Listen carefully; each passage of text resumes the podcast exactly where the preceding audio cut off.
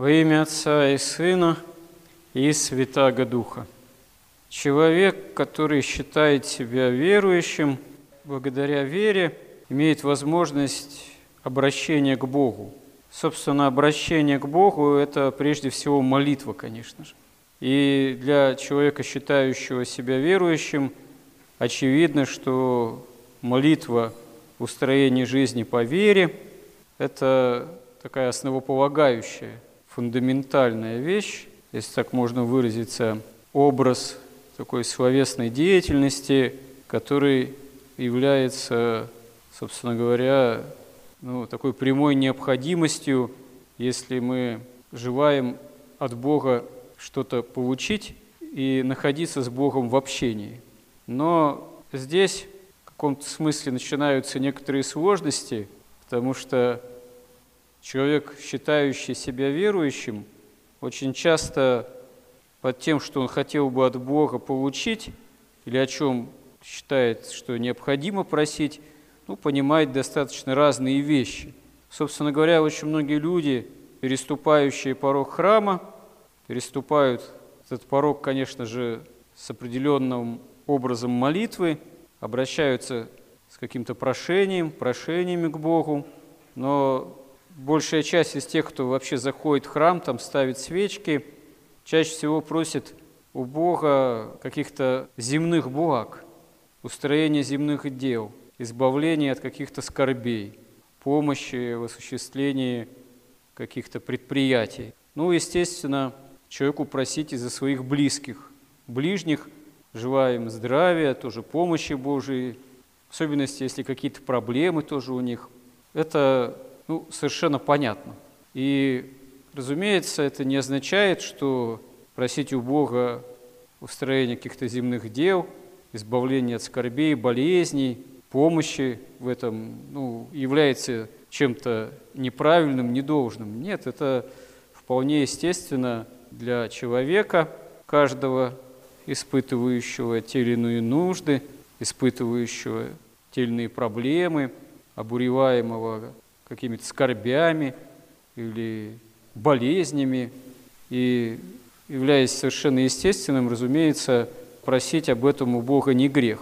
Но святые отцы, начиная еще с апостолов, если брать именно новозаветных святых, обращают внимание наше прежде всего на такой важнейший евангельский императив, исходящий от самого Господа, что ищите прежде Царство Небесного – и правды Его, Царства Божьего, и все сие земной достаток необходимый, определенное земное благополучие, все сие приложится вам. И более того, Господь прямо говорит в Евангелии, что вы ищете, во что вам одеться, что вам есть, что пить. Всего этого ищут язычники.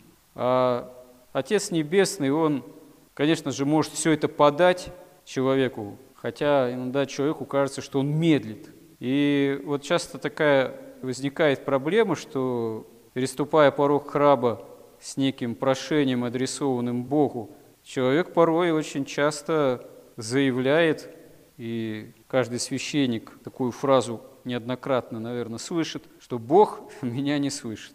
Вот я прошу, прошу, а Бог не исполняет мое прошение. И святые отцы указывают, что вот такого рода, можно сказать, что ропот, по сути, по отношению к Богу, вот это уже Богу неугодное такое обвинение Его, как говорят святые отцы, это фактически обвинение Бога, адресованное Богу в том, что Он чего-то не может или чего-то не хочет, того, кто все может.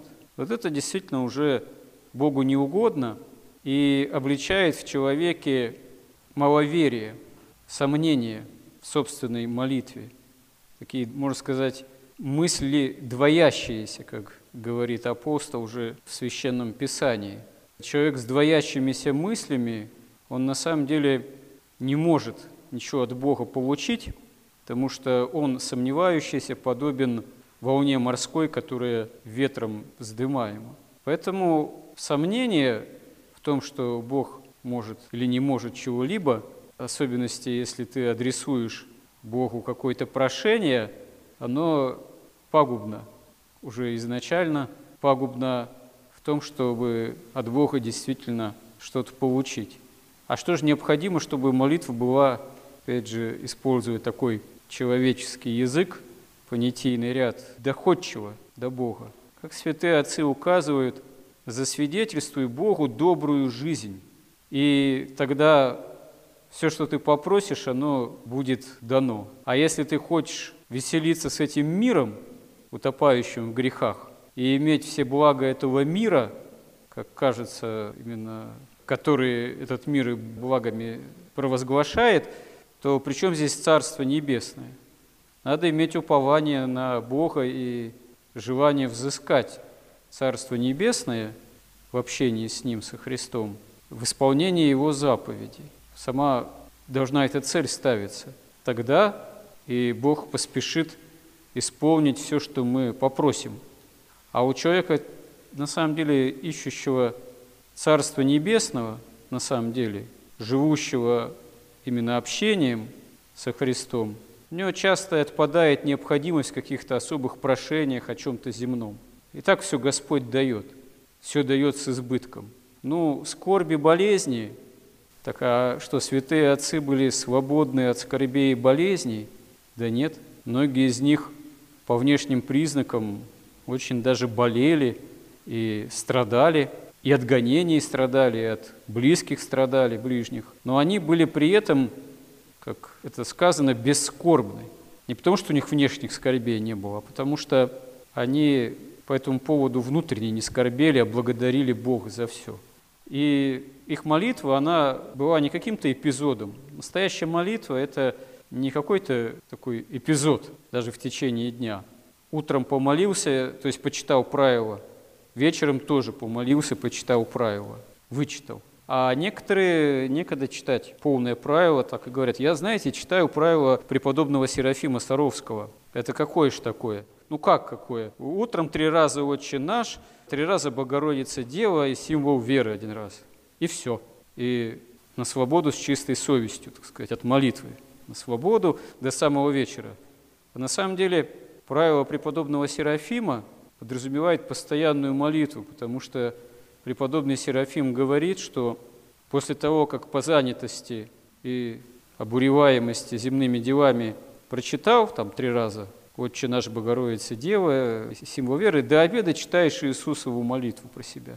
На бегу, там, на ходу, во всех делах. После обеда Богородица Дева, радуйся, читаешь про себя до вечера. То есть это правило подразумевает постоянную молитву, а не то, что что-то там оттарабанил и свободен от общения с Богом.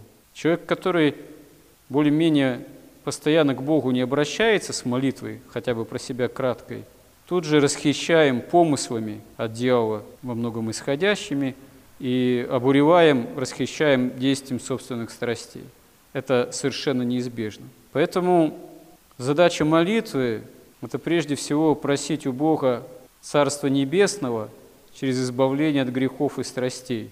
И задача молитвы – это постоянство в молитве, регулярная молитва, неотступная в этом смысле молитва, которая ищет прежде всего не земных благ, которые и так могут Богом быть даны, как нечто само собой разумеющееся, а гораздо более важное прошение у Бога, гораздо более важный поиск – это непосредственного общения с Ним, благодати Божией, силы Божией – только с помощью которой и можно избавиться от грехов и страстей и спастись для жизни вечной. Господи, научи нас истинно этому. Аминь.